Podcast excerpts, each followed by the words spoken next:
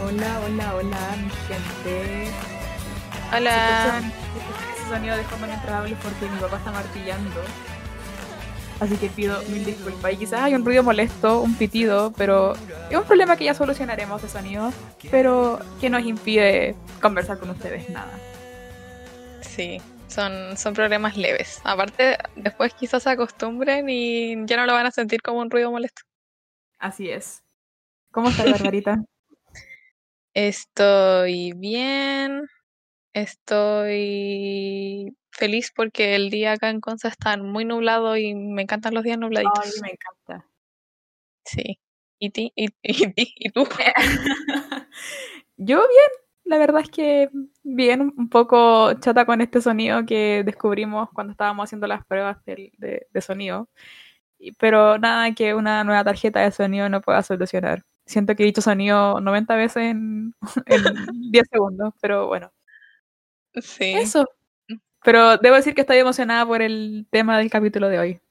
Sí, igual, pero mm, esperamos, nosotros vamos a tratar de contenernos para no sonar muy fangirleando todo el rato. Se escucha Mateo.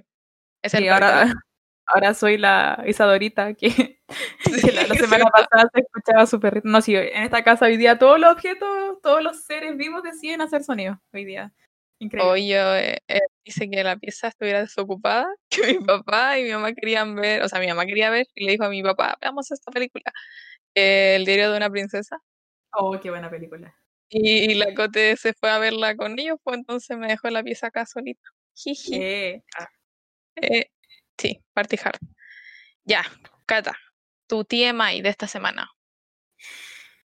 mi tía May esta semana pensando, bueno, em, como que todas las semanas me llegan encargos de, de China, porque ahora soy como muy compulsiva de, de AliExpress, me compro cosas que igual me sirven. Por ejemplo, el notebook que tengo ahora, porque yo antes, por muchos años tuve un Mac y me cambié a Sí. un Huawei.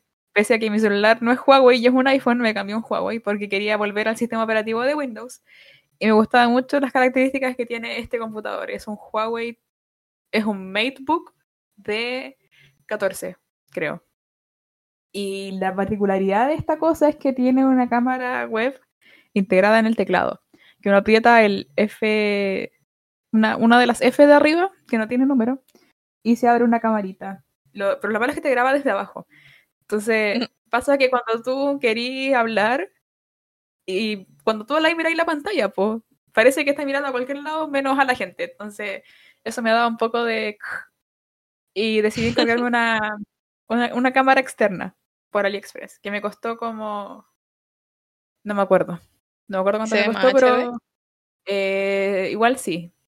Igual sí. Y tiene Mm, como esta eh, tapita para poder eh, esconderte de los malvados que quieren espiarte por tu cámara. Así que está ah, buena. sí. Oye, qué bacán. ahora me siento mucho mejor porque ahora cuando hablo con alguien no voy a estar mirando a la nada.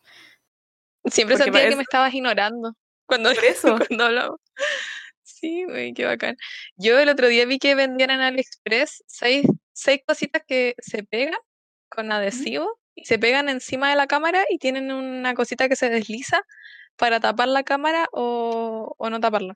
y lo Ah, sí. encontré demasiado útil y me quiero comprar porque yo tengo un post-it pegado con masking tape o mm, ¿cómo le dicen en, pegote? Pegote o sí, porque en Santiago no conocen el término pegote. Con masking tape. Y sí, muy bacán. Y lo, lo otro que quería decir de, de mi TMI es algo que no, no te conté, que era para contarlo ahora. Que la semana pasada me había encargado eh, este parlante de Amazon. Que uno le dice Alexa. Ah, sí, me enteré por Twitter. Ya sí. Ya que, quería explayarme ahora. Me la había encargado porque obviamente en TikTok había visto muchas cosas de, de Alexa y dije, está buena. Y pensé que era más cara de lo que realmente es, así que la, la encargué por Mercado Libre. Y llegó a la casa y la instalé. Y ya después la, la configuré. Y yo tenía miedo de, de qué iba a decir mi papá, porque mi papá siempre me reta cuando me compro cosas de forma compulsiva. Entonces cuando vio que me llegó algo, me puso cara de, ya, ¿qué llegó ahora?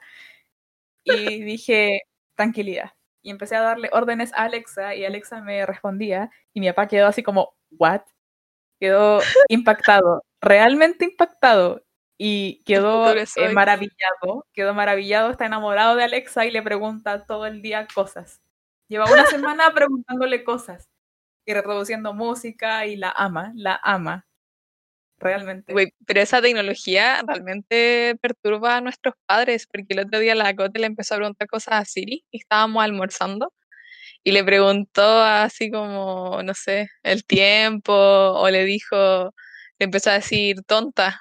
La Cote siempre insulta a Siri y Siri le decía, no trabajo de esta forma, como que le respondía.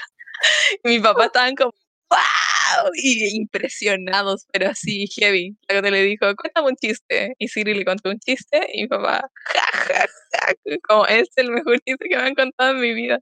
Estaban muy emocionados. Así que sí, es como de la generación, yo creo.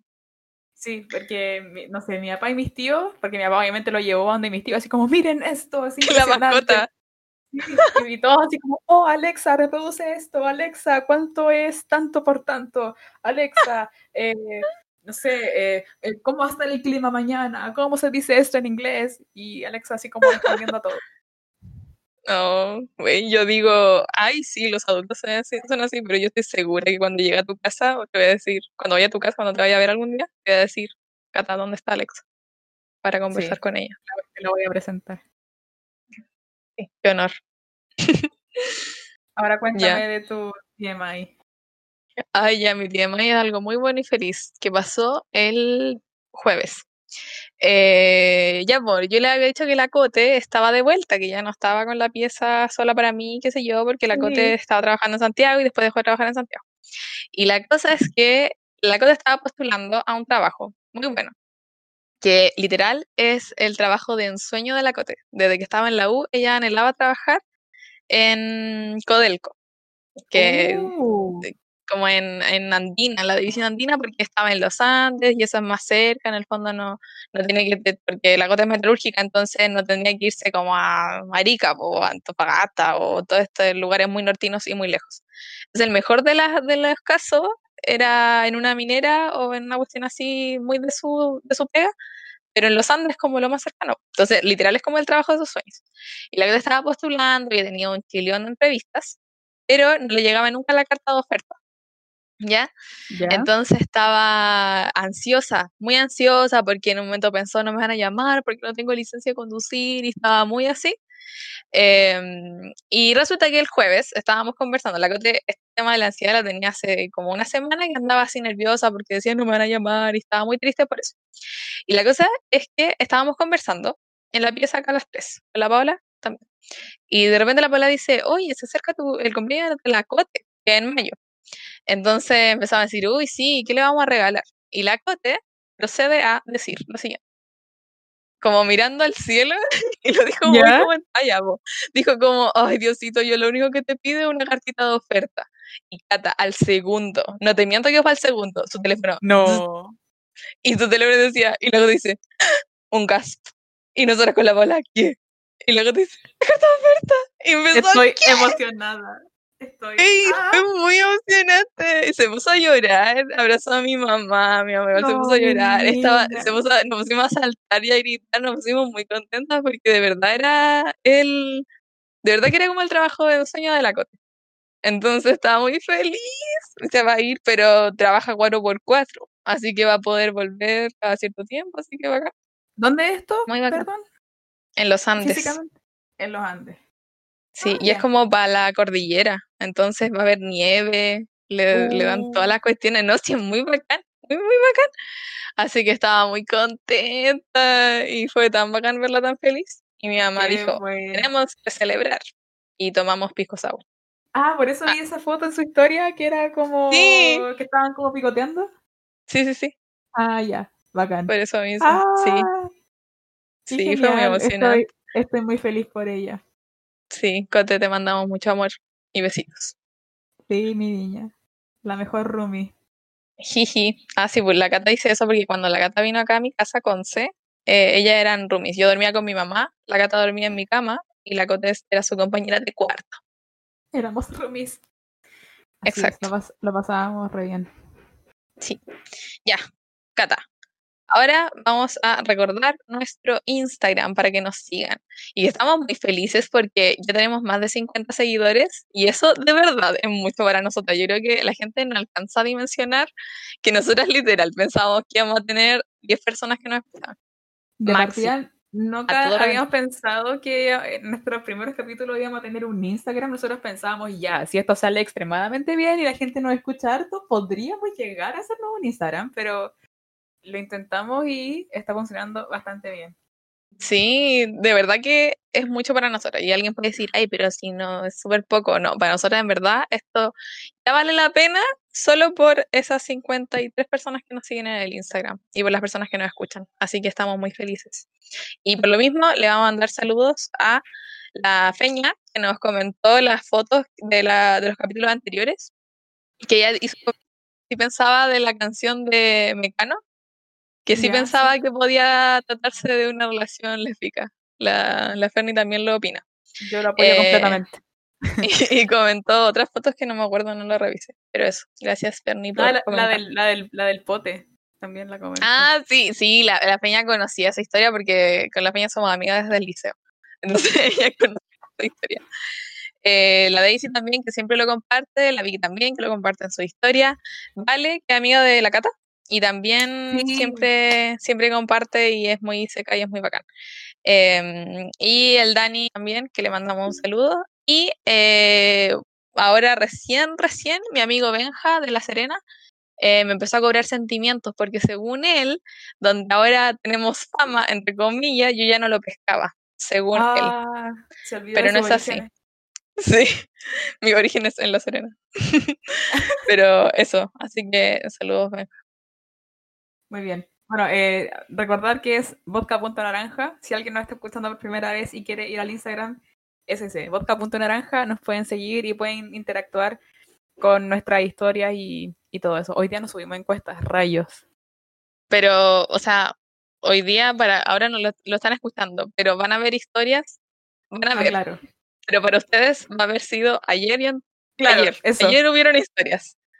Pero para como viajam- viajamos en el tiempo, perdón. Claro, eso de repente nos marea un poquito. Pero ya. Ya, Todo bien. vamos al tema de la semana, que estamos muy emo- emocionadas.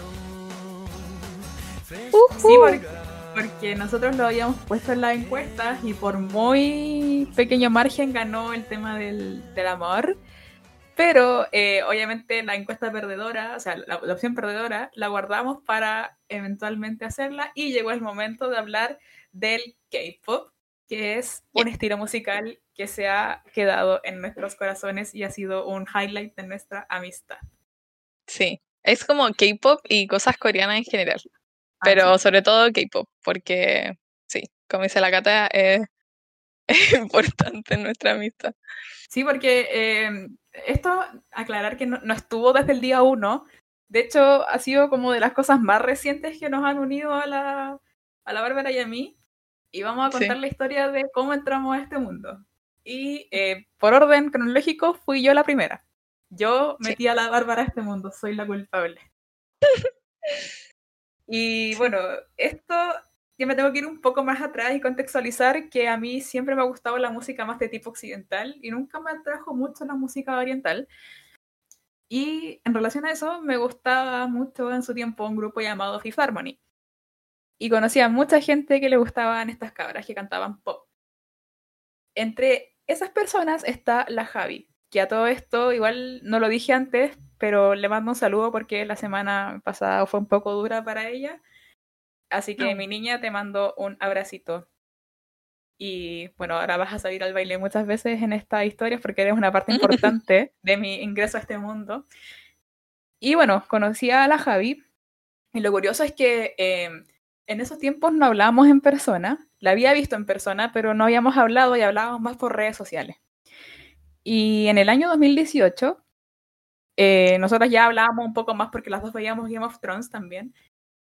En junio o mayo del año 2018, yo estaba en Twitter y estaba viendo cómo salieron unos videos de, de un girl group, que es un grupo de niñas coreanos, que estaban promocionando su nuevo, entre comillas, álbum, por así decirlo. Y estas niñas eran las mismísimas Blackpink. Queenazas. Yo, eh, seguía a fans de ella, que las cachaba de por ahí, y veía cómo compartían estos teasers de su álbum. en verdad es un... Tiene otra denominación, pero digámosle mini álbum, que es un disquito con cuatro canciones. Y estaban promocionando esto y eran teasers, que eran videos de las cuatro integrantes de Blackpink. Y hubo una de esas cuatro que me llamó mucho la atención. Y te voy a preguntar, Barbarita, ¿quién crees que me llamó la atención? La Jisoo. Así es. la Jisoo me llamó mucho la atención, la encontré muy guapa y dije, hmm". aparte que la música que estaban promocionando se escuchaba súper buena.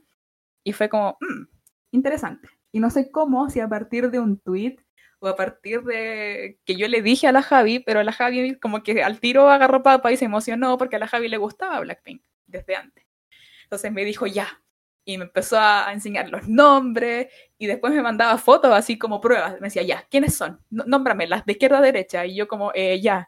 Y ahí empecé a como a estudiarlas. Y... Igual ellas son cuatro nomás, igual facilito. Son solo cuatro. Y, hay, hay formas de diferenciarlas. Pues ponte tú a Lisa, se cacha más porque usa chasquilla siempre. La Jenny, por ejemplo, eh, tiene una forma de cara muy específica y yo me confundía mucho entre Jisoo y Rosé. Pese a que me ah, encantaba Jisoo, pero me, me, conflictuaba mucho no poder diferenciarlas porque aparte, una de las formas en las cuales yo las diferencio es por el pelo, por el color de pelo.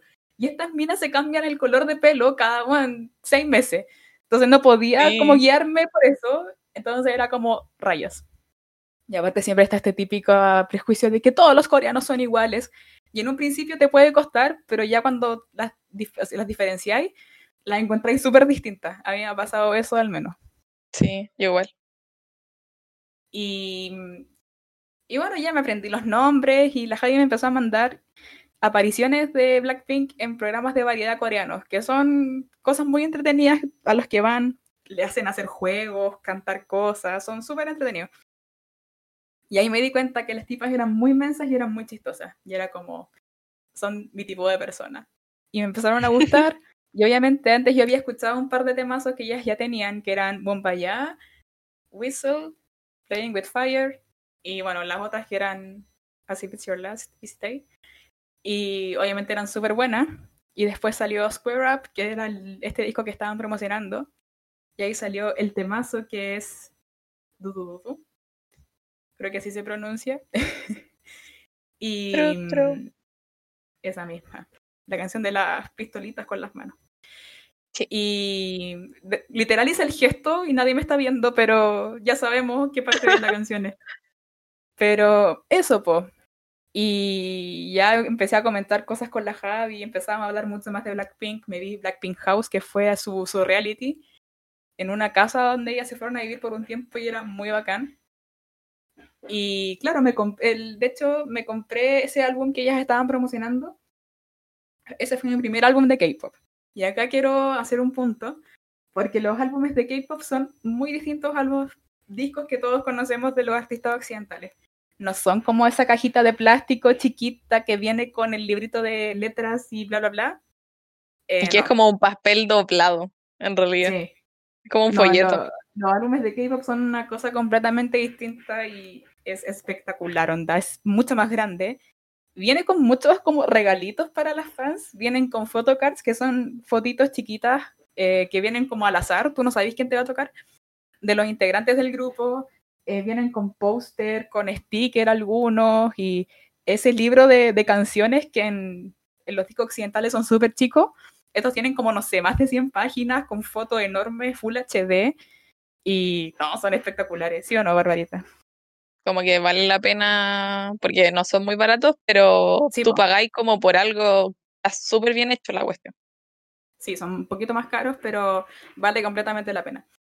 Y ya, pues yo estaba ahí metida en el mundo de Blackpink. Yo dije, pucha, yo jamás había esperado que me gustara mm, un grupo K-pop nunca fui el tipo de persona así que les echara hate y que dijera así como, ay, son muy malos, como que no. Em, pero sí debo decir que a mí me gustó Blackpink porque yo encontraba que su música em, no, no era como yo pensaba, porque yo asumía que la, toda la música K-pop era de un tipo muy determinado. vale decir como era muy rápida y que era muy girly, con voces muy agudas, yo decía, eso como que no me atrae mucho. Y yo escuchaba o sea, uno siempre tiene prejuicios. Sí. Sí, pues, y aparte yo decía, pucha, eh, ¿cómo voy a, no voy a poder entender lo que ellas me están diciendo en las canciones? Entonces era como, no me atraía mucho, pero el estilo musical de Blackpink es mucho más occidentalizado que mm. varias otras, otros grupos de niñas, como por ejemplo Twice. y, mm, y yo había escuchado canciones de Twice y no me llamaban como la atención de entrada, pero eh, bueno, uno nunca tiene que escupir al cielo. Eh, porque te puede caer en la cara. Y bueno, no es que haya escupido al cielo porque nunca les dije nada malo, pero yo jamás pensé que me iba a gustar Twice, pero me, terminaron gustando mucho. Porque al final son, es todo lo que la Cata decía que no tenía Blackpink y que hacía que le gustara, que era muy girly, las voces muy agudas y canciones muy rápidas. Y las Twice son exactamente eso. Ahora voy a explicar aquello. Yo no tenía ni. De hecho, había escuchado canciones, como estaba diciendo, pero no, no, me, no me entraron a gustar como por ese lado. Y recuerdo exactamente el día, que fue el 19 de septiembre, que me pillé en Twitter un video de dos integrantes de Twice en unos premios, o sea, no eran premios, sino que es como un... Eh, ¿Cómo se llama? Es como un encuentro de idols donde juegan como... Son como unos Juegos Olímpicos de ah, idols. Sí, sí, sí, sí. Ya, los Isaac. Entonces, estaban ahí y mostraban a estas dos integrantes que eran Momo y Dayun. Y estaban... Ah, no me mostraste esos videos. Sí, estaban las dos muy cercanas y muy flirty, como coquetas, y estaban literal como a dos centímetros de darse un beso. Y yo miré esto y dije, wow. Y yo dije, ok, la sociedad coreana muy conservadora, jamás me imaginé que, que, que iba a ver a dos idols así como al borde de darse un beso. Y pasa que en muchos grupos son muy así, como que bailan, no sé, se acercan caleta. Y es como, uff, y yo lo vi y quedé impactada. Y dije, ¿quiénes son? Necesito saber quiénes son. Y ahí la Javi de nuevo agarró papa y me dijo, son las Twice. Y a la Javi también le gustaban las Twice. Entonces me dijo, ya, te voy a enseñar todo lo que sé de Twice. Y era más difícil porque si las Blackpink eran cuatro y ya me había costado un poco, con las Twice me costaba más porque son nueve. Entonces, aprenderme los nombres de nueve personas, aprender a diferenciarla, empezar a cachar más cosas de ellas, era un poco difícil, pero no me costó para nada. Y, mm, y claro, yo veía, decía, claro, ya, las Toys me empezaron a gustar como por este video, puntual. ¿Cómo empiezo a bancarme sus canciones si no son lo que yo quiero del K-pop? No, no me atrae. Por ejemplo, yo había escuchado What is Love y yo decía, no, Boris Love es una canción de las Twice que es muy rítmica, es muy de voces agudas y es muy del amor. Entonces era como... Me gusta mucho porque es muy bonita la letra. Sí, pues. Y, y al final, eh, no sé por qué las empecé a, las empecé a escuchar más, más canciones.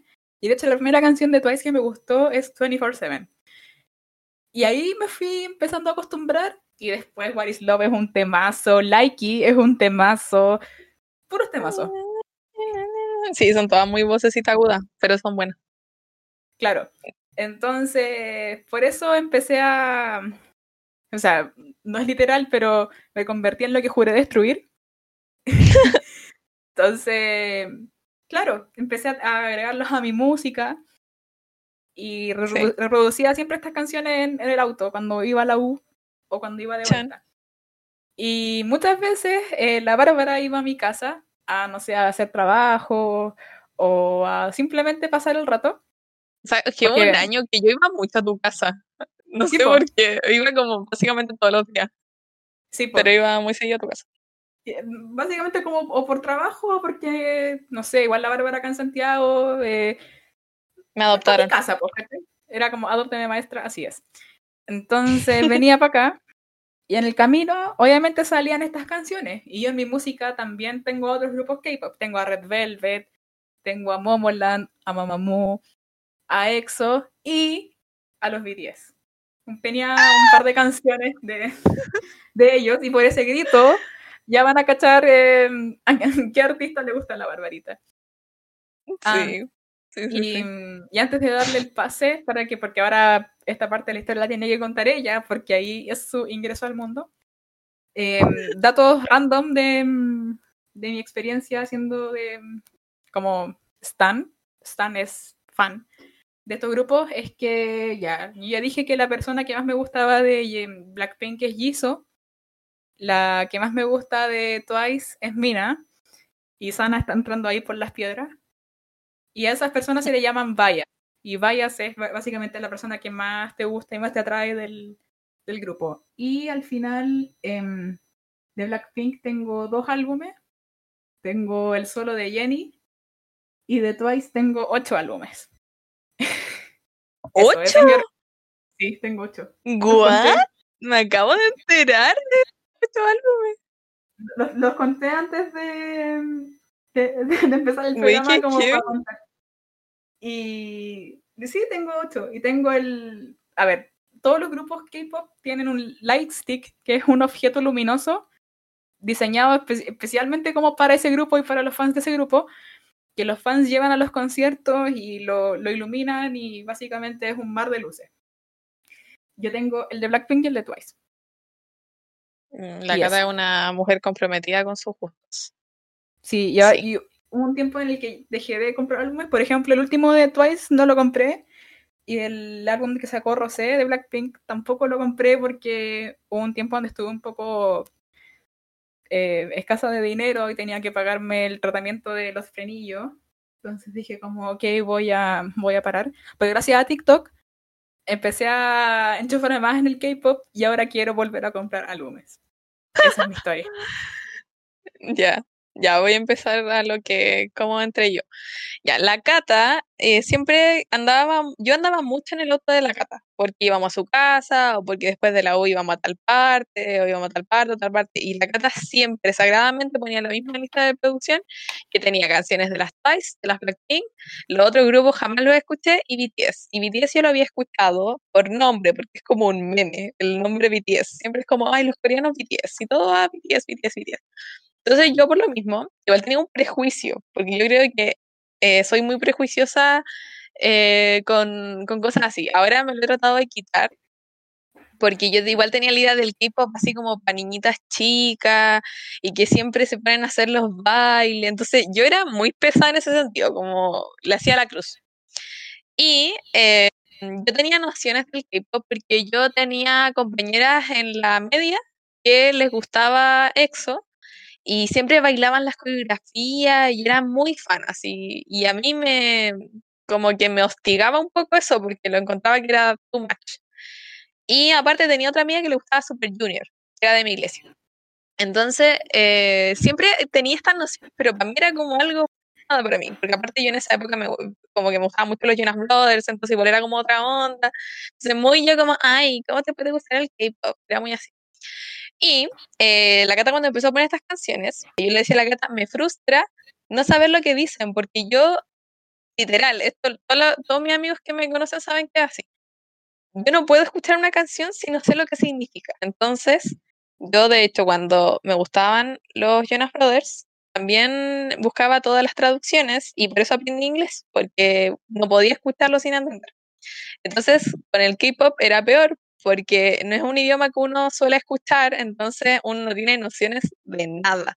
Y la letra son, las letras y los caracteres coreanos son dibujos, pues uno no lo entiende, entonces ni siquiera leyéndolo uno tenía una noción, entonces ya era muy difícil.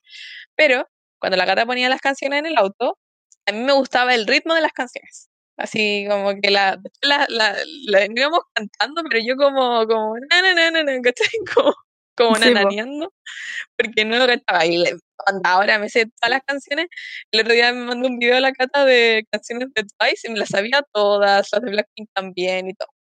Ya. Orgullosa. Y en eso, una canción que a la cata le gustaba mucho de los BTS era Mic Drop.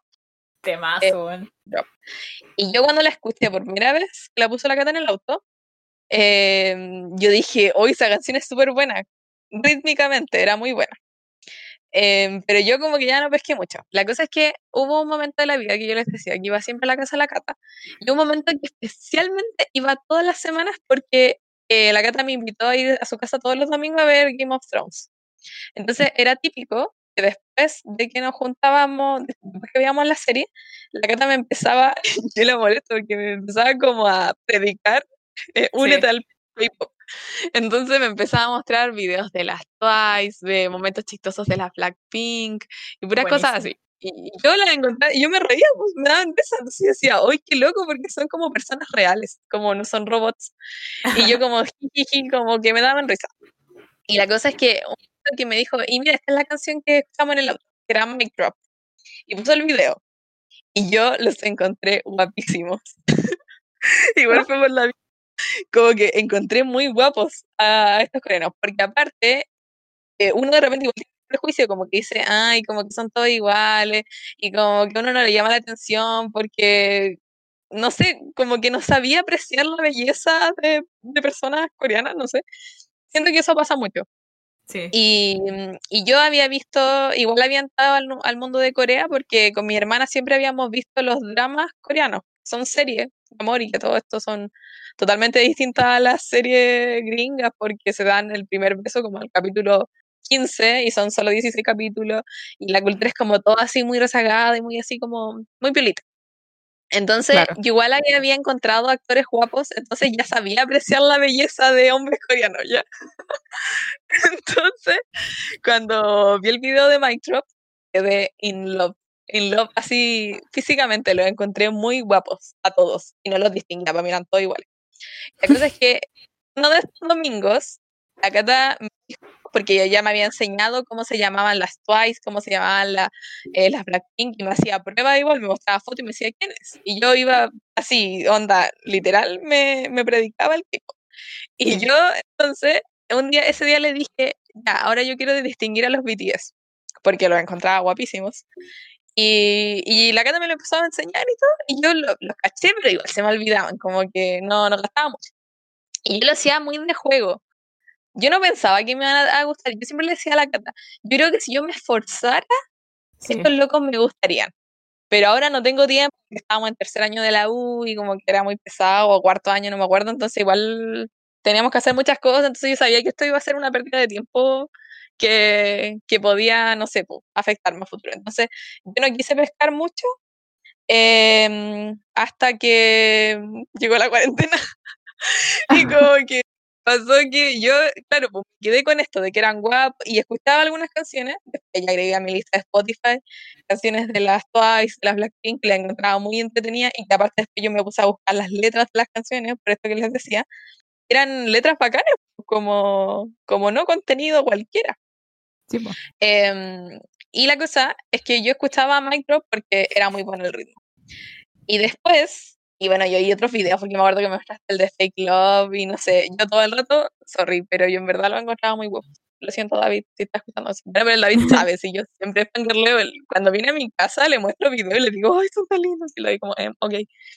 Y la cosa es que, em, ya, pasaron años que yo los ignoré y toda mi vida siguió normal, nada, hasta que llegó la pandemia. Eh, y el año 2020, o sea, el año pasado, en junio, fue en junio.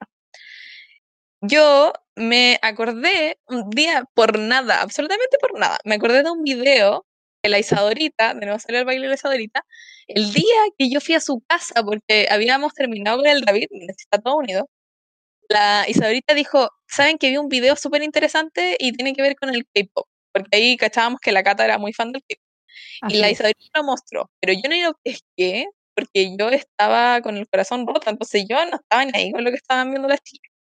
La cosa es que eh, cuando ese día de junio del 2020, me acordé de ese video como por nada, dije, oh, voy a ver ese video. Y lo vi. Y se llama ese video BTS es para intelectuales. Ese es el título. Y yo como... y te acordáis como muy, muy bien del, del, nombre, así como que marcó tu vida. No, es que lo, lo busqué como ayer. Porque tenía que acordarme para este momento. Y era algo así, pues era algo así como BTS es para intelectuales. Y tiene como dos partes. Ahí resumen, porque no voy a contar todo. esta cosa te decía de que los discos de BTS, las letras eran muy profundas y que yo, yo ahí había escuchado un par de canciones, no la había buscado todas, pero decía como que las letras, te decían parte de las letras y te explicaban que toda una era de BTS, de las canciones que sacaban y los videoclips, tenían relación con el libro Demian de Hermann Hesse. Y que a su vez explicaban todo un cuento del arquetipo del self de Carl Jung. Y que es una cuestión que te explica como que tú haces un viaje para conocerte a ti mismo y es todo un rollo muy brígido.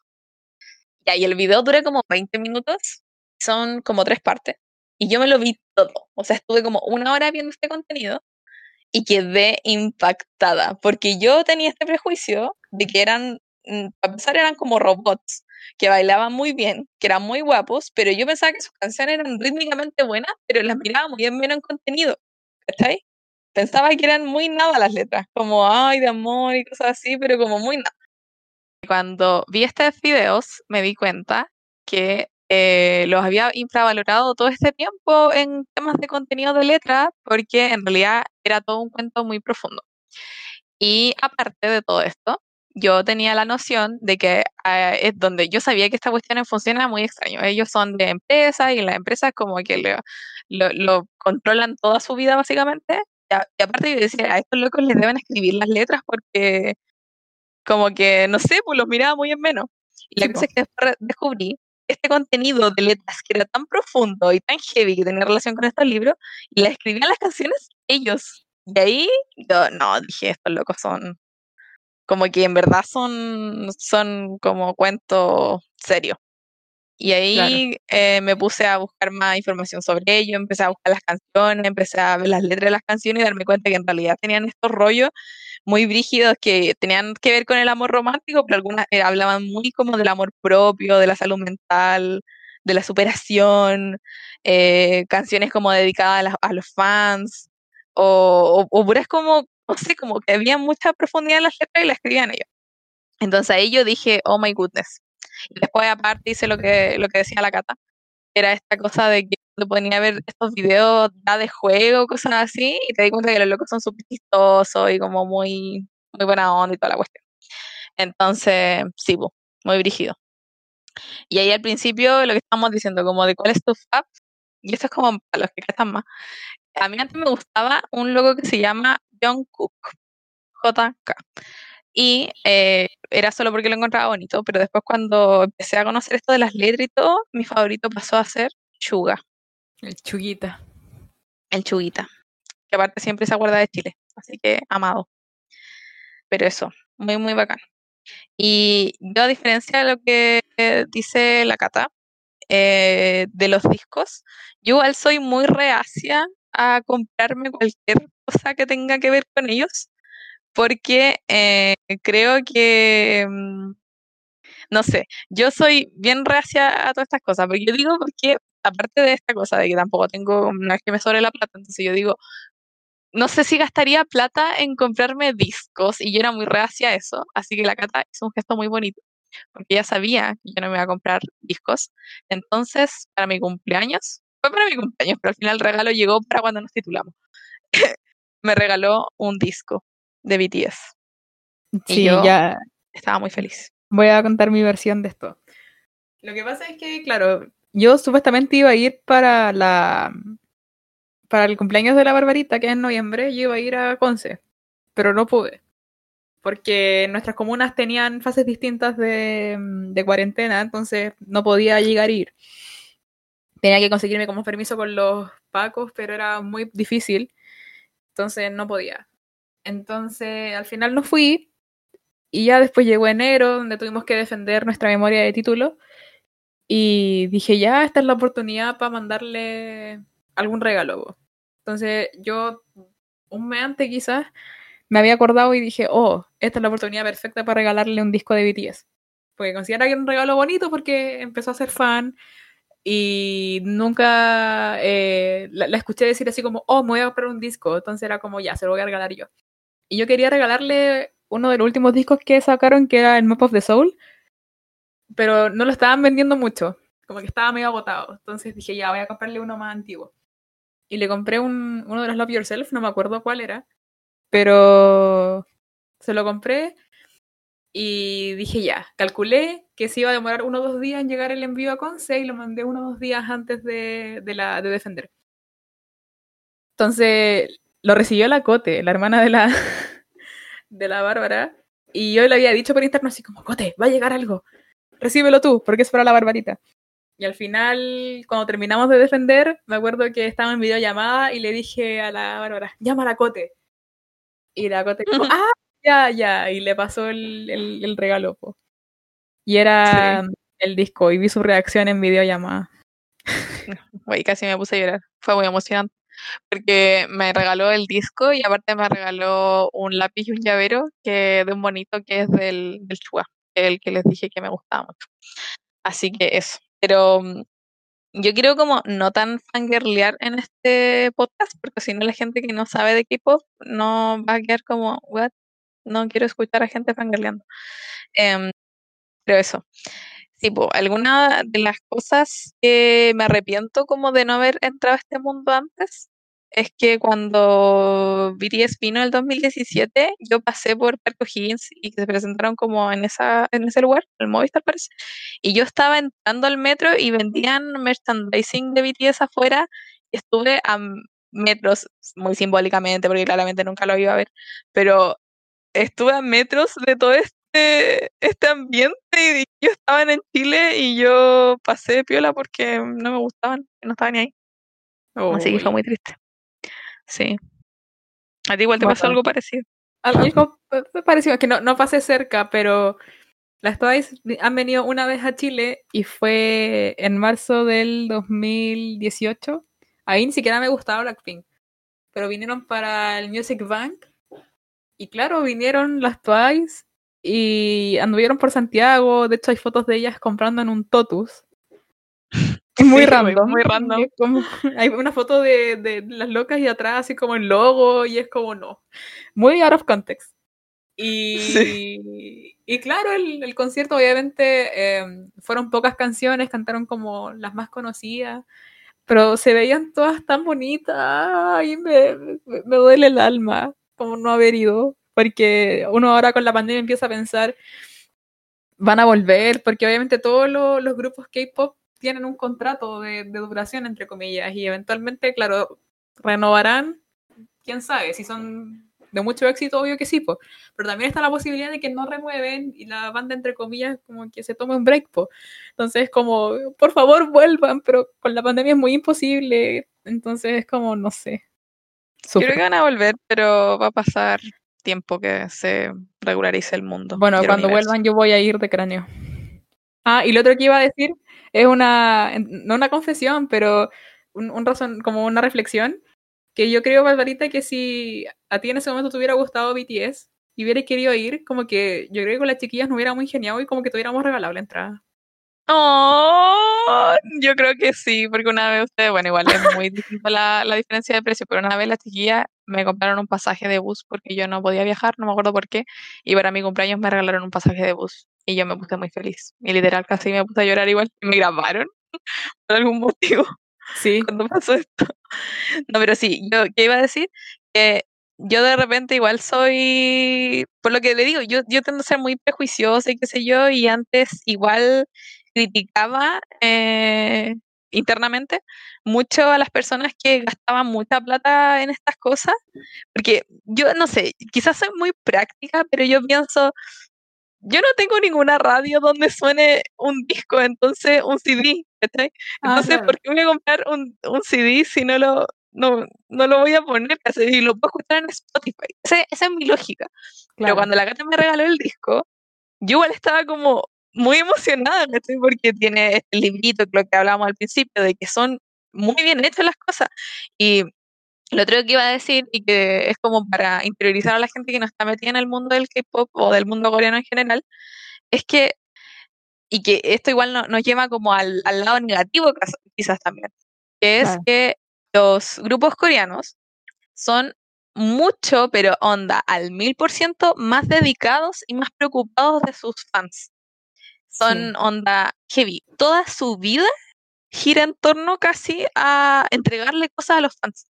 Entonces, los, discos por eso tienen tanto amor, como que están muy bien hechos y, no sé, y están siempre haciendo live streaming como para poder hablar con sus fans y donde en la pandemia hacen videos especiales o graban programas como, como estos reality o docu-reality, o para mantener el contacto directo siempre con sus fans. Y por eso es que yo, por ejemplo, que hubo un momento cuando yo dije, realmente este grupo me gusta mucho, es cuando yo pensé, y ahí para la gente que me conoce es mucho, yo decía, creo que me gustan los BTS más de lo que alguna vez me gustaron los Jonas Brothers. Y para mí eso es como muy wow, porque cuando era chico era muy fanático de los Jonas Brothers.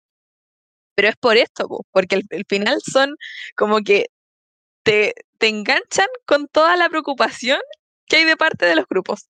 Y yo creo que es una preocupación de parte del grupo muy genuina a sus fans, pero que tiene que ver con una parte oscura de este mundo del K-pop y que es que la industria detrás del K-pop y el mundo artístico en Corea es muy brígido. O sea, los, los grupos eh, son, o las personas que están en estas cosas son como productos de consumo. Entonces, ellos hacen todo lo que los fans pidan y que muchas veces son cuestiones brígidas porque de repente los funan si es que tienen pareja, por ejemplo, si tienen pololo o polola. Eh, no sé, pues a mis BTS nunca, nunca se les ha sabido de una pareja, porque creo que si alguno de ellos saliera con pareja, eh, las fans más locas, no, no todas, pero las fans más locas estarían súper enojadas. No, quedaría la cagada, honestamente. Sí. Pero eso es muy heavy de, la, de la industria, porque, no sé, que siempre la gente como que se burla de eso, de que siempre les cambian el color de pelo y toda la cuestión. De repente no es que ellos se quieran teñir el pelo, es como que la empresa les dice, no, pues se tienen que teñir el pelo. Yo me acuerdo que veía un video que le preguntaban a estos locos eh, de qué color les gusta más teñirse el pelo y ellos como negro, natural, no me gusta teñirme el pelo. Y al final es porque la empresa lo obliga, porque tienen que ir variando, porque si no, porque donde siempre hacen las mismas coreografías de baile, eh, el público se podría aburrir, entre comillas, entonces tienen que cambiar algo. Al final es como su pelo o su ropa o su maquillaje. Porque mm, también acá está el tema de la el tipo de feminidad o de masculinidad que hay en Corea es muy distinto al que hay en el occidente. Muy distinto. Antes de como, proseguir, yo eh, hay que explicar un poco que los, grupos o los solistas en realidad en Corea, como cualquier artista, eh, surge a través de empresas puntuales. Por ejemplo, en, en, el lado occidental, en Estados Unidos, una banda, no sé, pues se puede formar como de, en el garaje de la casa y triunfar. Pero en Corea no es así, pues tenéis que pertenecer mm. básicamente a una compañía. Y en las, hay tres grandes, pues, que son las de los BTS, eh, la de Blackpink y las de Twice. O sea, son tres compañías que no voy a decir el nombre como para no confundir, pero para que se entienda más es así. Como que esos tres grandes grupos eh, son de tres compañías distintas. Eh, ah, y SM Town, que, o sea, SM Town, SM, que es de la Red Velvet, pero filo. Em, la cosa es que los idols, que son los artistas de los grupos K-pop o solistas, parten desde muy chicos eh, entrenando, entre comillas, porque claro, ellos entrenan para ser artistas. Literalmente mm. esas empresas les enseñan a ser artistas, a cantar, a bailar, a mantener un estado físico muy puntual. Onda, a, las niñas es impensado que suban de peso, porque ahí como que rompen con Hacen bullying. Heavy. Sí, pues hay una chiquilla de, de, Twice que es la Momo. De hecho, ella en un momento tuvo que comer hielo por una semana para no engordar. Sí. Y lo cuenta muy como nada y, es súper terrible, pues. Entonces, también el tema del pelo. muy delgada. Sí, pues son flaquísimas, son un palito. Y el tema del pelo, por ejemplo, eh, es verdad, porque todo eso, lo, como los peinados, los cortes de pelo, van por era, entre comillas, como por álbumes que ellos van sacando y tienen que tener el permiso de la compañía. Y hay una de Twice, que es la Cheyoung, que suele cortarse el pelo sin permiso, o sea, hace cosas en el pelo sin permiso y es como, ok. según yo, cuando, cuando ellos tienen más fama, como que pueden ser más rudos porque en el fondo no los van a echar, porque ya son, le dan más plata a la empresa que otra cosa, entonces tienen como el poder para hacer esas cosas. Sí, y este entrenamiento, que claro, suena súper duro, en el fondo les permite hacer después presentaciones de súper buena calidad. Por ejemplo, pasa mucho que los artistas estadounidenses, me imagino a, la, a Fifth Harmony, por ejemplo, que me gustaron mucho por otro tiempo. Las tipas cantan excelente, pero son buenas cantantes, pero no encuentro que, ahora conociendo el mundo del K-pop, no encuentro que hayan sido como artistas realmente completas en comparación a, a los coreanos, porque no sé, probablemente ellas bailaban, y claro, bailaban bien, pero se cansaban eh, o les costaba un poco más cantar y perdían el aliento. Eh, por ejemplo, a Normani no le pasaba eso, porque Normani tenía un estado físico muy bueno. Pero em, al resto igual se le notaba, pues. Y en el caso del, de los grupos K-pop jamás pasa, ellas bailan y se les escucha perfecto, afinadas y bailan espectacular. Entonces, realmente la, la meta de estas compañías es literalmente explotarlos, o sea, no literalmente. Sí, no, pero en explotarlos para que después hagan performances que, que sean excelentes y ellos cuando se equivocan igual como que quedan descolocados como rayos, me equivoqué. No, y se castiga mucho, es como, no, porque él dice de, de, BTS, Jimin de repente le pasa que no le no llega una nota que siempre llega y se castiga mucho, se, se pone a llorar y como muy heavy porque, sí, pues, sí, es muy brígido. Y, y, sobre todo estas cosas, pues que tienen que cumplir con cierto, no sé, porque en el caso de las niñas, eh, el tema, no sé, pues de la visa Corea, uno siempre de repente lo dice como, ay, es mi, me encantaría vivir en Corea y toda la cosa, pero Corea es una sociedad muy machista, o sea, las niñas no pueden usar ningún escote como que muestre las boobies, eh, porque eso es como que es suelta, porque en verdad yo vi un video que hablaba de eso, en, en TikTok de una niña que es coreana, y decía eso, y, pero sí muestran mucha pierna, por ejemplo. Los obligan a usar falditas cortitas y cosas así, que en el fondo lo que igual iba a decir tú, pues de la de que los fans de las chiquillas son casi puro hombres. Sí, pasa que en, Corea, em, cuando uno ve un concierto de Twice o una presentación de Twice en un programa de tele, em, uno escucha a hombres aplaudir, o sea, gritando y aplaudiendo. Sí. Entonces, es brígido porque se escucha literal muchos hombres gritando y uno ve la realidad acá de Chile o de Latinoamérica o de Estados Unidos y el, yo me atrevería a decir que el gran número de fans de Twice son niñas. Y un análisis que también hice a propósito de eso es que he notado que hay un porcentaje, no me atrevería a decir proporciones, pero hay un porcentaje de fans de Twice que son diversas, que son de la comunidad LGBT. Y eso se contrapone caleta con la realidad de Corea, porque yo me imagino que los cabros que van a ver a las Twice las van a ver porque las encuentran bonitas y claro, pues. Y obviamente allá la, la, masculinidad es cero frágil porque ellos van a ver a las cabras y, y bacán y gritan y cantan las canciones y nadie les dice nada. Mm. Y acá veo bien difícil que los cabros vayan a ver a, la, a un grupo femenino con el apoyo que ellos van, pues, y sin los prejuicios que ellos tienen. Entonces, que... ¿qué cosa? que por una parte la sociedad coreana es muy avanzada quizá en ese sentido de no tirarle caca a, los hombres por querer que les guste un grupo girly de K-pop o, o no sé, pues que los hombres se maquillan allá en Corea y no es que anden con los labios rojos, pero se echan brillitos, se usan bases, se pitan los ojos. y, y eso como allá es muy normal, pues, es muy, muy normal y es un, distinto concepto de masculinidad y que de repente acá en Chile, por ejemplo, la gente y los hombres son muy machistas y no sé, pues a los BTS los ven y dicen, ah, son puros gays, como si estuvieran insultando, oye, ¿y, qué pasa? imagínate si fueran gays de verdad, como que, ¿por qué vaya? Ese comentario es súper homofóbico igual, pues. Entonces, está esa cuestión que acá es es muy así, o sea, tenemos el ejemplo de la otra vez nomás, hace unas semanas que hubo esta cuestión de este programa del Mega y que se burlaban del idioma, empezaban a hablar como como imitando y burlándose del coreano, em, o de los peinados y qué sé yo, y yo la embarraba porque al final eso es, o sea, yo, considero que eso es racismo igual, pues claramente si, si se hablara del color de piel, todo el mundo habría salido a alegar, pero ahora donde era del idioma o donde es de, de Corea, eh, todos decían que eran exageradas las fans, yo no creo que hayan sido exageradas. Pero bueno, el, tema de, Mega a mí me lo, encontré feo, y, la, y yo leía a mucha gente en Twitter que son como, los típicos más viejos que dicen, ay, esta generación de cristal y que ahora no se puede decir nada.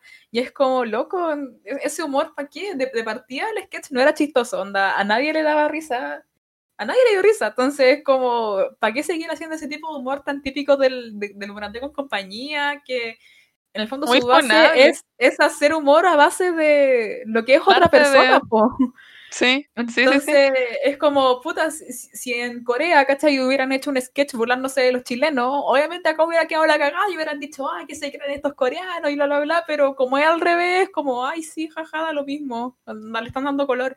Y es como, no, loco, es repudiable igual. Sí, pues, y aparte que, claro, pues, eh, se, critica mucho y se mira desde afuera y se dice como, ay, porque igual se tiene este prejuicio con las fans y que igual lo tenía desde antes de entrar al, tema, que, se conoce en las fans de BTS como las ARMY y ARMY es sinónimo para el común denominador de las personas, es sinónimo de cabras chicas gritonas y que pelean por todo.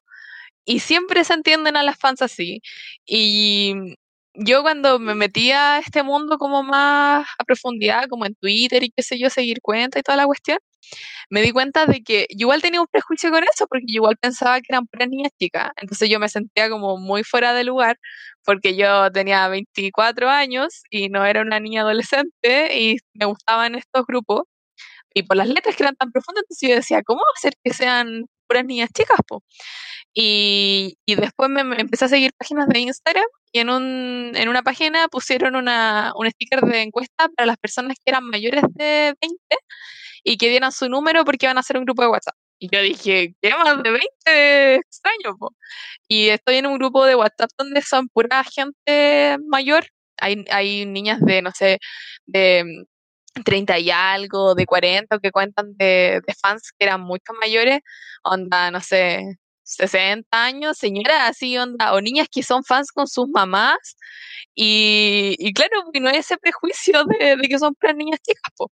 Entonces, yo creo que se tienen muchos prejuicios de este mundo y la gente no, no se interesa como en seguir investigando, que al final yo encuentro muy válido que no te guste el K-pop es muy, muy válido porque en gusto no hay nada escrito, pero que no te guste porque no te gustó el ritmo de la, o no te gustó las letras, pero no que no te guste porque es K-pop, porque al final es un nombre nuevo, puede ser, de repente la gente se pone el parche anterior y no está dispuesta a escuchar ninguna canción eh, porque es K-pop, pero al final uno se pilla sorpresa, al menos a mí me pasó, y yo me pillé con toda esta sorpresa eh, al entrar más en este mundo.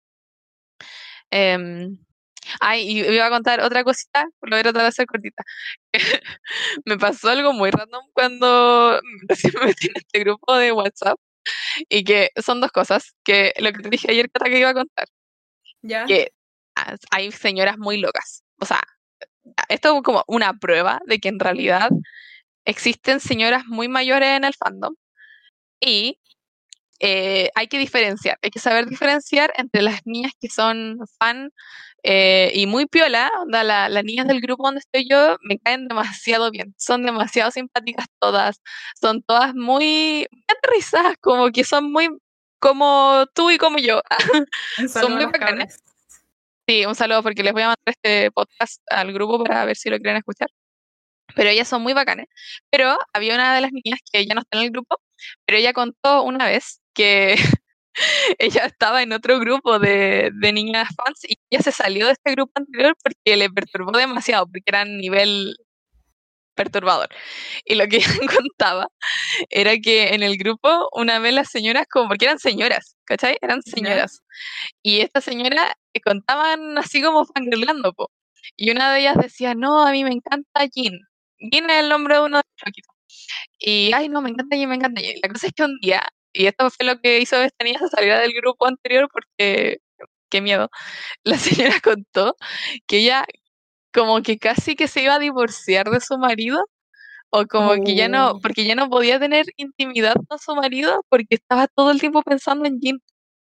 Oh, qué brígido. muy perturbador. Esa cuestión es como no saber conocer tus límites, po. Yo creo que eso es un extremo muy heavy. Esa es buena parte. Y por otra es que algo muy random que también me pasó es que conocí a una niña que se llama Domi. y que va a estar escuchando esto. Y que es muy random porque esta, esta woman la conocí porque se, de repente llegó al grupo, porque conocía a una niña que estaba ahí. Y yo la empecé a seguir en Instagram y caché que esta niña eh, subía cosas como de que iba a la iglesia. Y yo dije, what? Como que no, no sabía del nadie que fuera cristiano y que fuera del fandom. Entonces, yo que estaba eso ya nada. Después caché que subía fotos como de panditas. Y yo tengo Oh. básicamente una obsesión con los pandas. Y tengo muchos peluches y cosas así. Ya, ella tenía como todo su escritorio lleno de pandas. Lleno de pandas y era cristiana. Así que un día le hablé y empezamos a hablar y ya cachamos que más encima ella la iglesia que va, en la misma iglesia en la que va mi papá. Entonces el mundo era muy chico y después descubrimos que las dos, esto no que fue, esa vez que te mandé un meme, eh, que las dos éramos escorpión. Que no en- Oh, las dos éramos escorpión. Yo nací el 5 de noviembre, ella nació el 7 de noviembre. wow. Así que eran muchas cosas que teníamos en común y fue muy random. Y imagínense, la conocí por estar en el fandom. Eso. Vaya, vaya. Eh, yo iba a decir algo, pero como que lo olvidé. Ah, no, iba a decir algo que em, parecido a lo que estaba diciendo, que eh, si bien no hay que generalizar y echar a todas las fans en un mismo saco, que eso es súper sabio, pero en- como dice este dicho, hay de todo en la viña del señor y en, en todos los fandoms hay gente un poco mm, cucú. Sí.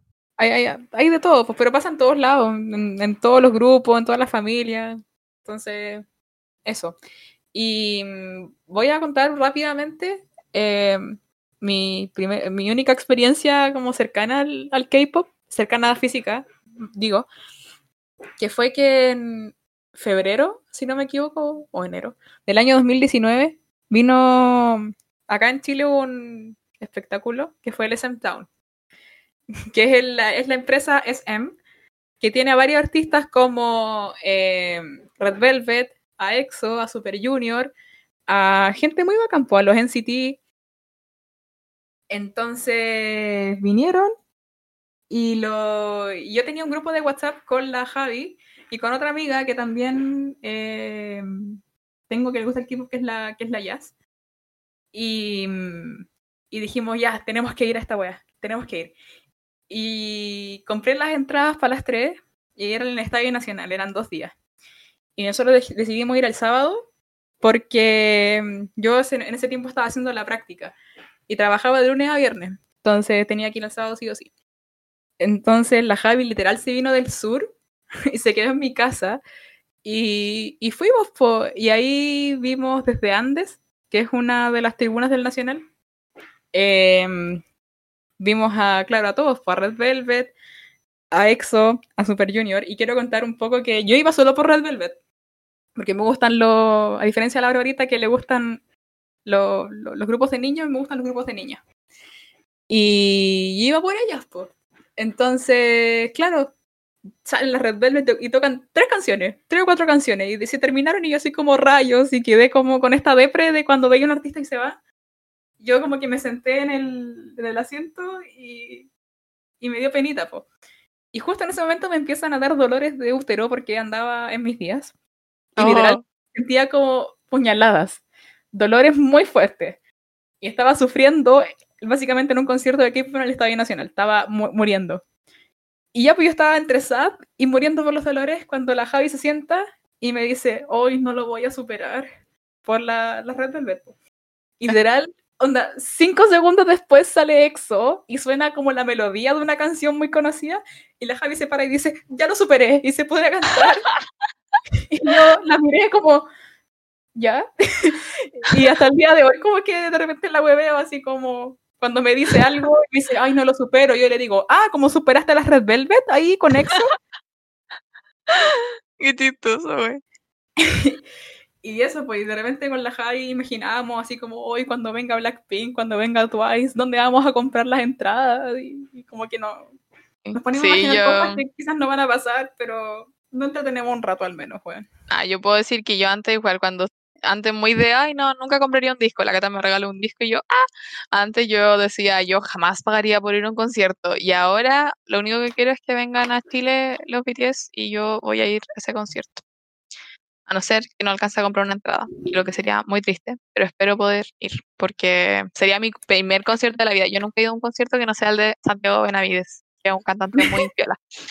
Pero no, yo iría a uno de BTS, realmente. Ahorraría para eso. Ya. Eso creo que ha sido todo lo que les podemos decir.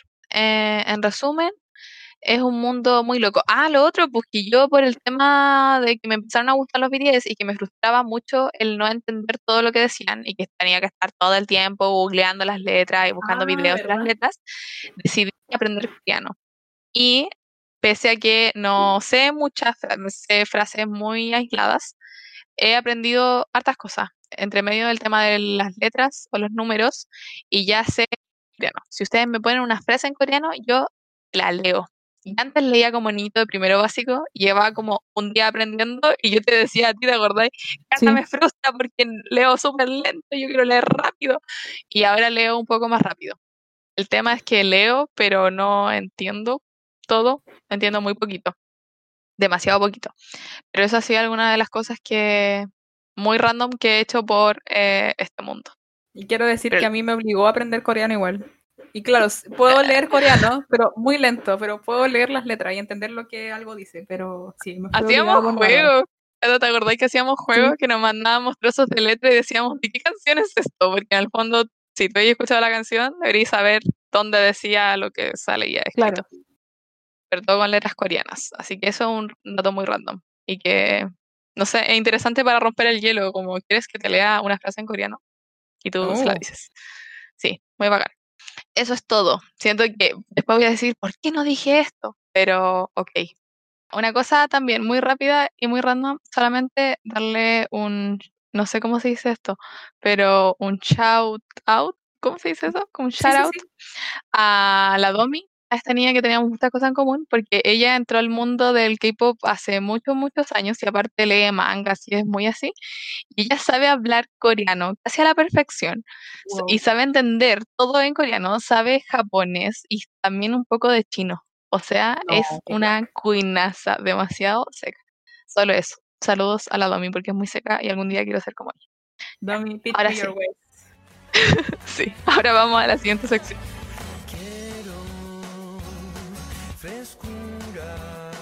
Sí, esta sección que eh, estaba bautizada como los momentos cringe de nuestras vidas, pero ahora vamos a hablar más que nada de anécdotas puntuales que nos han pasado, cosas chistosas. Así que ahora ampliamos el espectro, por si acaso. Sí. Sí, sí, voy a sí. partir yo contando la historia de un momento muy puntual del año 2019. Como ya habrán escuchado y entendido, eh, a la Bárbara y a mí nos gusta mucho Game of Thrones. Nos gustaba, porque ya terminó.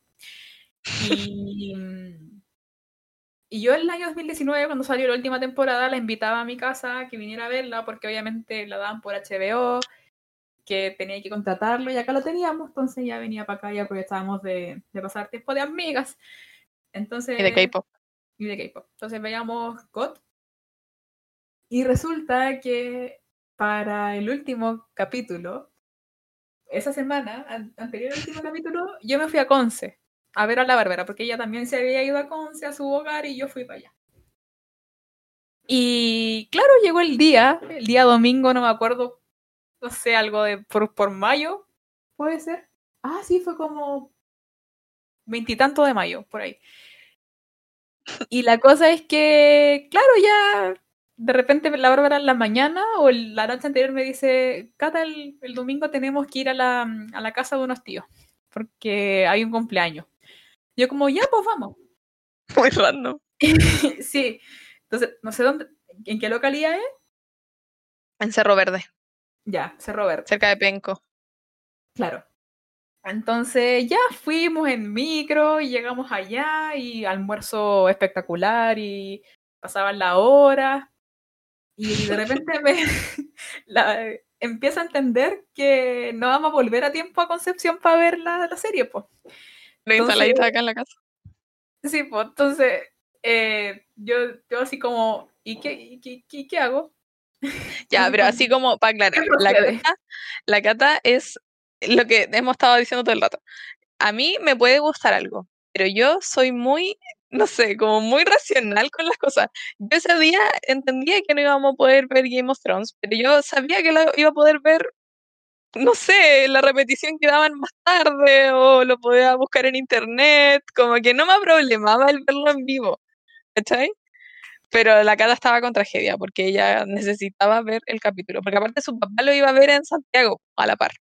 Sí, onda, mi, mi, mi papá y mi mamá lo iban a ver y me iban a estar comentando. Y mis amigas también en los en grupos de WhatsApp ve- veían God. Y tenía una amiga que también veía God, que me- supuestamente me lo iba a comentar después. La Javi también lo iba a ver. Entonces iba a estar rodeada de God. Encima yo me, podía meter a Twitter, iba a tener 80 comentarios de lo que estaba pasando. Entonces yo básicamente estaba como Bob Esponja tratando de respirar en, sin casco en la casa de arenita. Así me estaba muriendo. Sí. como, ¿qué, qué, qué, procede en esta situación? Y la Bárbara me dice, mira, hay, hay como una pieza y una tele, pero tenéis que básicamente ir a esconderte a ver el final. Y Claro, porque, porque la explicación, porque íbamos a tomar once y mi tío igual es, es muy serio y es muy así, eh, es como muy, no sé, como muy estricto puede ser el nombre. La cosa es que era extraño que ellos vieron a la Cata al principio y le dieron la bienvenida a la casa y como, ay, sí, pase por acá y toda la cuestión, y que a la hora de once no estuviera sentada en la mesa. Era extraño. Entonces yo como, básicamente, Cata, en esta pieza. Y mis primos fueron cómplices, po. Mi primo fue Sí, como, mi pieza, aquí tengo una tele, no sé qué. Y como que tenían el HBO y así como, ¡ah! Era como, no sé, Como, era la muy perfecta. Y no sé, yo como que en otras circunstancias me hubiera dado mucha, y de hecho me dio mucha lata como, le encontré igual vale jugado de mi parte irme de la mesa Nah. como para ver una serie, pero Dios, es que, es que no sé, era, era algo más grande que, era, era el final de una serie mundial, como que, no sé. Y bueno, Sí, al yo final hice, todo esto, y de hecho la Bárbara iba de repente a ratos así, y me llevaba Te iba a dejar comida. Sí. Sí. Y yo estaba viendo y al final, hoy día pienso y digo, de verdad fui tan maleducada para un final que fue así de caca. Porque sí, yo soy de esas personas que está completamente decepcionada y enojada por el final de GOT. Qué, qué wea más Sí. mala, weón. Sí, fue pésimo, fue pésimo. Como que, ¿por qué no lo cortaron en la penúltima temporada? ¿Te acordás que nosotras decíamos que íbamos a ver GOT de nuevo de principio a fin? Y Sí. después nos desmotivamos caleta con el último capítulo. Sí, po, y Horrible. no sé, de, de hecho después terminó el capítulo y mis papás me escribieron, me mandaron un audio y me dijeron, hija, el final fue súper malo. Y mi mamá decía, sí, voy a reclamar, voy a mandar una carta. Y toda la gente me decía lo mismo y no, fue, fue pésimo ese final, pero las risas no faltaron con esa. Sí, fue muy adrenalínico. Fue Yo así como le iré a dejar comida. Sí, fue entretenido.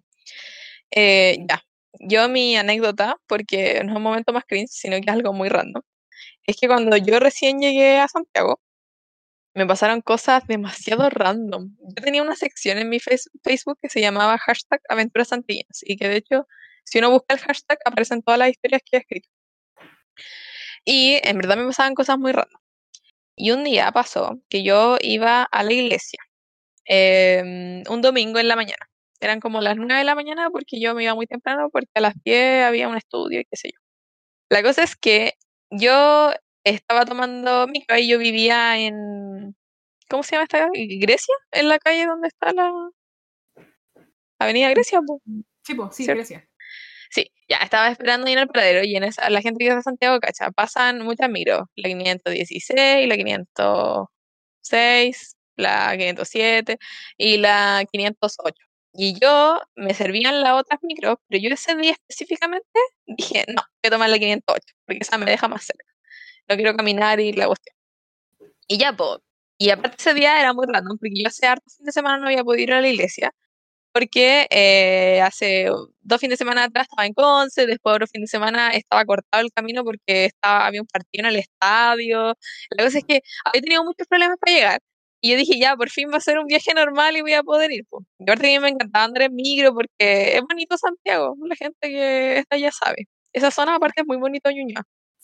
Entonces me encantaba mirar por la ventana y toda la cosa. Y yo me, me- me subí a la micro y anduve escuchando música, siempre escuchaba música y mirando por la ventana, muy en mi bola, así mirando, mirando todo normal. La cosa es que caché que la micro se fue por otro lado, ya como que cambió el recorrido.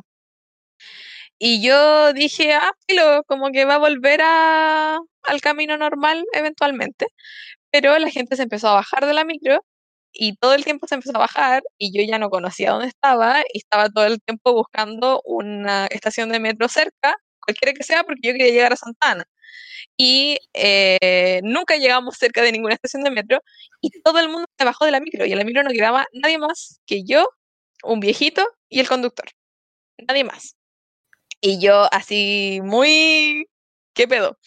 Y la cosa es que me armé de valor, porque lo pensé mucho rato, y dije, bueno, le iré a preguntar al conductor eh, si es que en algún momento vamos a pasar cerca de un metro, entonces ahí yo me puedo bajar. Y le, le dije al caballero, oiga, disculpe, sabe que yo necesito ir a Santa Ana, pero si pasamos cerca de un metro me puede avisar porque yo no soy de acá, entonces me pierdo un poco. Y el caballero procede a decirme, eh, no, es que, ¿sabe qué, señorita? Yo estoy más confundido que usted. Porque estoy, eh, yo soy nuevo y así el caballero estaba aspirando con una cara de preocupado y me decía, es que no, porque sabes que yo soy nuevo y me mandaron esta ruta y me dijeron que eh, estaba cortado el camino porque había una marcha de la CUT y que yo no, no sé cómo, no, me decía, no tengo idea dónde estoy. Y yo, ¿qué? muy preocupada porque la situación, según yo, era, era muy peligrosa igual, pues si tú estás con un con dos señores que no conoces y vas en una micro y eres solo una niña sola que va de 19 años, era muy perturbador. La cosa es que yo traté de mantener la calma y le dije, quizás el caballero que viene atrás puede saber dónde vamos, preguntémosle. Y le dije, caballero, el caballero apenas escuchaba y me dijo, ¿qué? Y yo le dije, ¿usted sabe dónde estamos? Y él, no, pues yo no tengo idea, si yo vengo, pues estaba esperando que ustedes supieran así. Y yo, no, caos. Y- pero onda, traté de estar tranquila, el micrero estaba muy preocupado, estaba, y todo el rato me daba excusas, me decía, eh, no, es que, es que yo soy nuevo y, y me pasaron este papel y no sé usarlo y no sé cómo se usa el GPS, y súper preocupado. Y yo le decía, ya, tranquilo, em, voy a ver en mi celular. Ya, yo no tengo plan del teléfono, nunca he tenido plan del teléfono. Ese día, por milagro del cielo, que yo me acordaba que me quedaban 700 pesos en el teléfono. 700. Y con eso me acordé que podía comprarme una bolsa que costaba 590 pesos de internet. Y me compré esa bolsa de 590 pesos y puse Google Maps. Y al final eh, fui guiando yo al caballero y llegamos a una carretera, a una autopista que no tengo idea dónde estábamos. Y la cosa es Wow. que yo en el, en el cosito del metro, o sea, en la cosa del Maps, puse como destino Santa Ana porque quería que me dejara cerquita de la iglesia y le empecé a decir, ya, no sé, vaya para la derecha, gire para acá y yo fui como su GPS po, y le empecé a decir por dónde tenía que irse y toda la cosa, hasta que al final se, se ubicó y llegamos a Santa Ana y el caballero ya se había ubicado cuando estábamos en el centro y me dijo, no, ya me ubiqué, la voy a tratar de dejar lo más cerca posible, señorita. Y yo, muchas gracias. Y después llegamos a Santa Ana y me bajé yo y se bajó el viejito. Y el caballero del chofer estaba muy agradecido y me dijo, muchas gracias, niña. Así me dijo porque no le dije mi nombre, obviamente. Me dijo, de verdad Niña. te pasaste, niña. Muchas gracias. Y fue muy random, porque aparte después cuando llegué a la iglesia me di cuenta que el, el estudio al que yo iba a las 3 de la mañana, no, yo nunca me enteré que ese día justo no había. Entonces en el fondo no había ningún motivo para que yo estuviera en esa micro esa hora, pero al final estuve en ese momento y pude ser útil para un caballero que estaba perdido. Wow, qué místico. Sí, fue una bonita anécdota. Sí, Muy good. Sí. Eso, esas han sido nuestras historias del día de hoy. Lo siento si es que no, no, no se pudieron reír como de nuestra humillación, porque no fueron cosas cringe, pero tengan por seguro que la otra semana van a ver cosas muy humillantes porque sí, el capítulo se Ahí viene. sabrán. Sí, ahí van a saber. Ya, eso. Vamos a la siguiente sección. Vamos a analizar una canción y pensábamos nosotras qué canción podemos analizar que esté remotamente vinculada con el tema del capítulo. Y yo me acordé de que hay un grupo que se llama Super Junior de K-pop que son como de estos grupos más antiguos de generaciones más antiguas de K-pop que hace dos años más o menos sacaron una versión de Ahora te puedes marchar de Luis. Literal está cantada por ellos, la pueden buscar. Y es buena. Es muy Así que- chistosa. Decidimos analizar esa canción, la letra de esa canción. Sí. Y que el video es muy chistoso, así que por favor vayan a verlo porque lo- los coreanos usan pelucas y ropa chistosa. Pero sí. Vamos a ir analizando la letra de esta canción. Ya. La primera estrofa, después de un instrumental muy mo- movidito, dice: Si tú me hubieras dicho siempre la verdad, si hubieras respondido cuando te llamé, si hubieras amado cuando te amé, serías en mis sueños la mejor mujer. Si no supiste amar, ahora te puedes marchar. Em, entonces ahora en esta parte podemos ver que la mujer que estaba con Luismi, en este caso con los Super Junior, em, como que igual mentía, porque él dice, si tú me hubieras dicho siempre la verdad, o sea, la tipa de repente ahí como que mm, media mentirosilla, Sí. dice... No le, "Si no le respondía a los llamados. Claro, si hubieras respondido te llamé, o sea, no lo pescaba, si hubieras amado cuando te amé. O sea, ya hablamos de esto en el capítulo del amor, que a veces sabemos que el amor no es correspondido y en eso como que, claro, mala suerte si no te amó como tú la amabas, pero en el fondo lo que él dice es que en esta etapa de su vida, si, si ella no supo amar, se puede ir, lo cual lo encuentro que es sano. Cuando si no me puedes amar, te puedes ir. Y está súper bien. Sí. Es como si en, el, si en el momento en que yo te busqué y hice todas estas cosas, no me pescaste, ahora no vengas aquí buscándome. Bye. Como algo así. Porque después dice, como que le empieza a sacar en cara, porque dice, si tú supieras lo que yo sufrí por ti, teniendo que olvidarte sin saber por qué. Ahora me llamas, me quieres ver, me juras que has cambiado y piensas en volver. Si no supiste amar, ahora te puedes matar. Entonces ahí en esa parte dice, es lo que dice la Bárbara de que eh, ella dice, oh no, si ahora cambié y quiero volver contigo.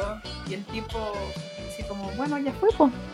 No, no me amaste antes, entonces ahora te puedo ir. Y aparte que él dice que sufrió por ella.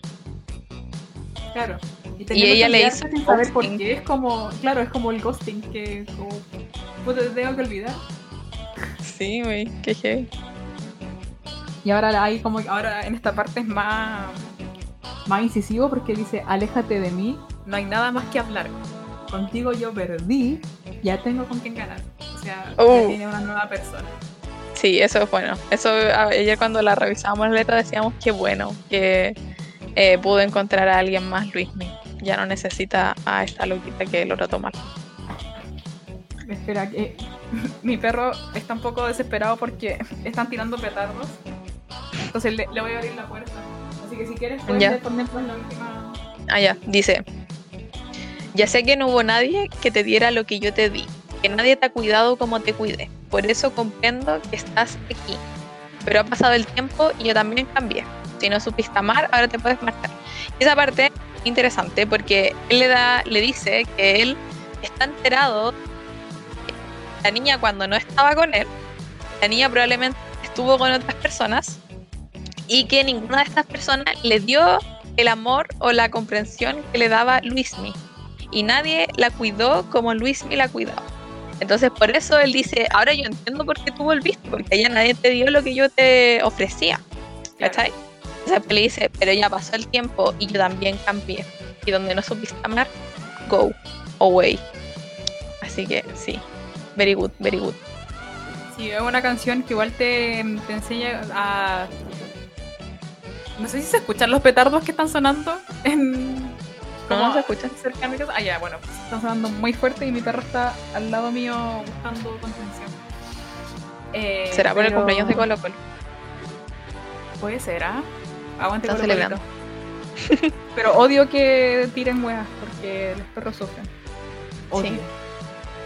Y bueno, yo creo que esta canción también te, te, te dice que tú vales harto y que si estás sufriendo por una persona que no te supo valorar, que y si esa persona vuelve, tú también puedes ser lo suficientemente eh, como no sé la palabra, pero autosuficiente contigo mismo y decir, eh, bueno, eh, ahora yo cambié, tengo a alguien y perdiste nomás, pues, onda, pasó la vieja, yo lo di todo contigo y soy digno y, y no, no voy a volver, pues, te podéis ir. Sí.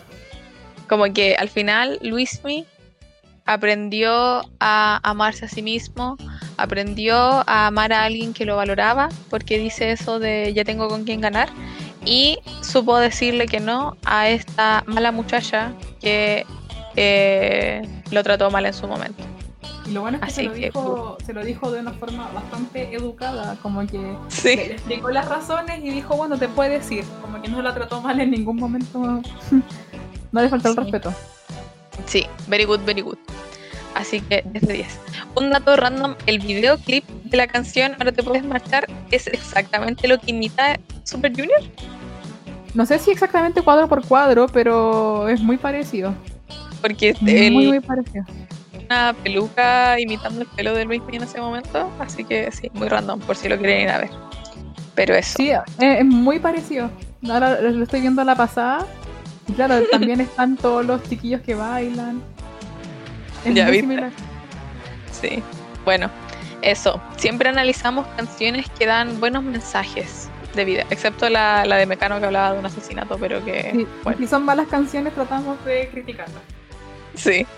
Ya, pero eso, ese fue el análisis de esta semana. Y hemos llegado al final de este episodio. Oh, y que fue Sad. muy esperado por nosotras. Hace tiempo que lo queríamos hacer. Así que ojalá hayan escuchado hasta este momento. Si es que te gusta el K-pop o el mundo coreano, o si es que no tienes ninguna noción y ahora recién te enteraste de todas estas cosas. Muchas gracias por escucharnos. Así es. Siempre muchas, muchas gracias por escucharnos. Cuando, más allá de los números, que alguien nos pueda oír y dejarnos que lo acompañemos como en momentos muy puntuales nos hace muy felices. Así que eh, eso, pues gracias por escucharnos y atentos al próximo capítulo que se viene chistoso, por lo que estoy cachando. Eh, no, y lo otro es que si tienen algún amigo o amiga o conocido que le gusta el K-pop, mándenle este capítulo del podcast y díganle, Sí. mira, estas niñas hablaron del, del K-pop que tanto te gusta y ahora sé un poco más al respecto. ¿Ven? Pueden ser unos amigos y amigas geniales si lo hacen. Eso, Yahoo. ya. Adiós, gente. Bye, Los- bye. Y les amamos. Bye.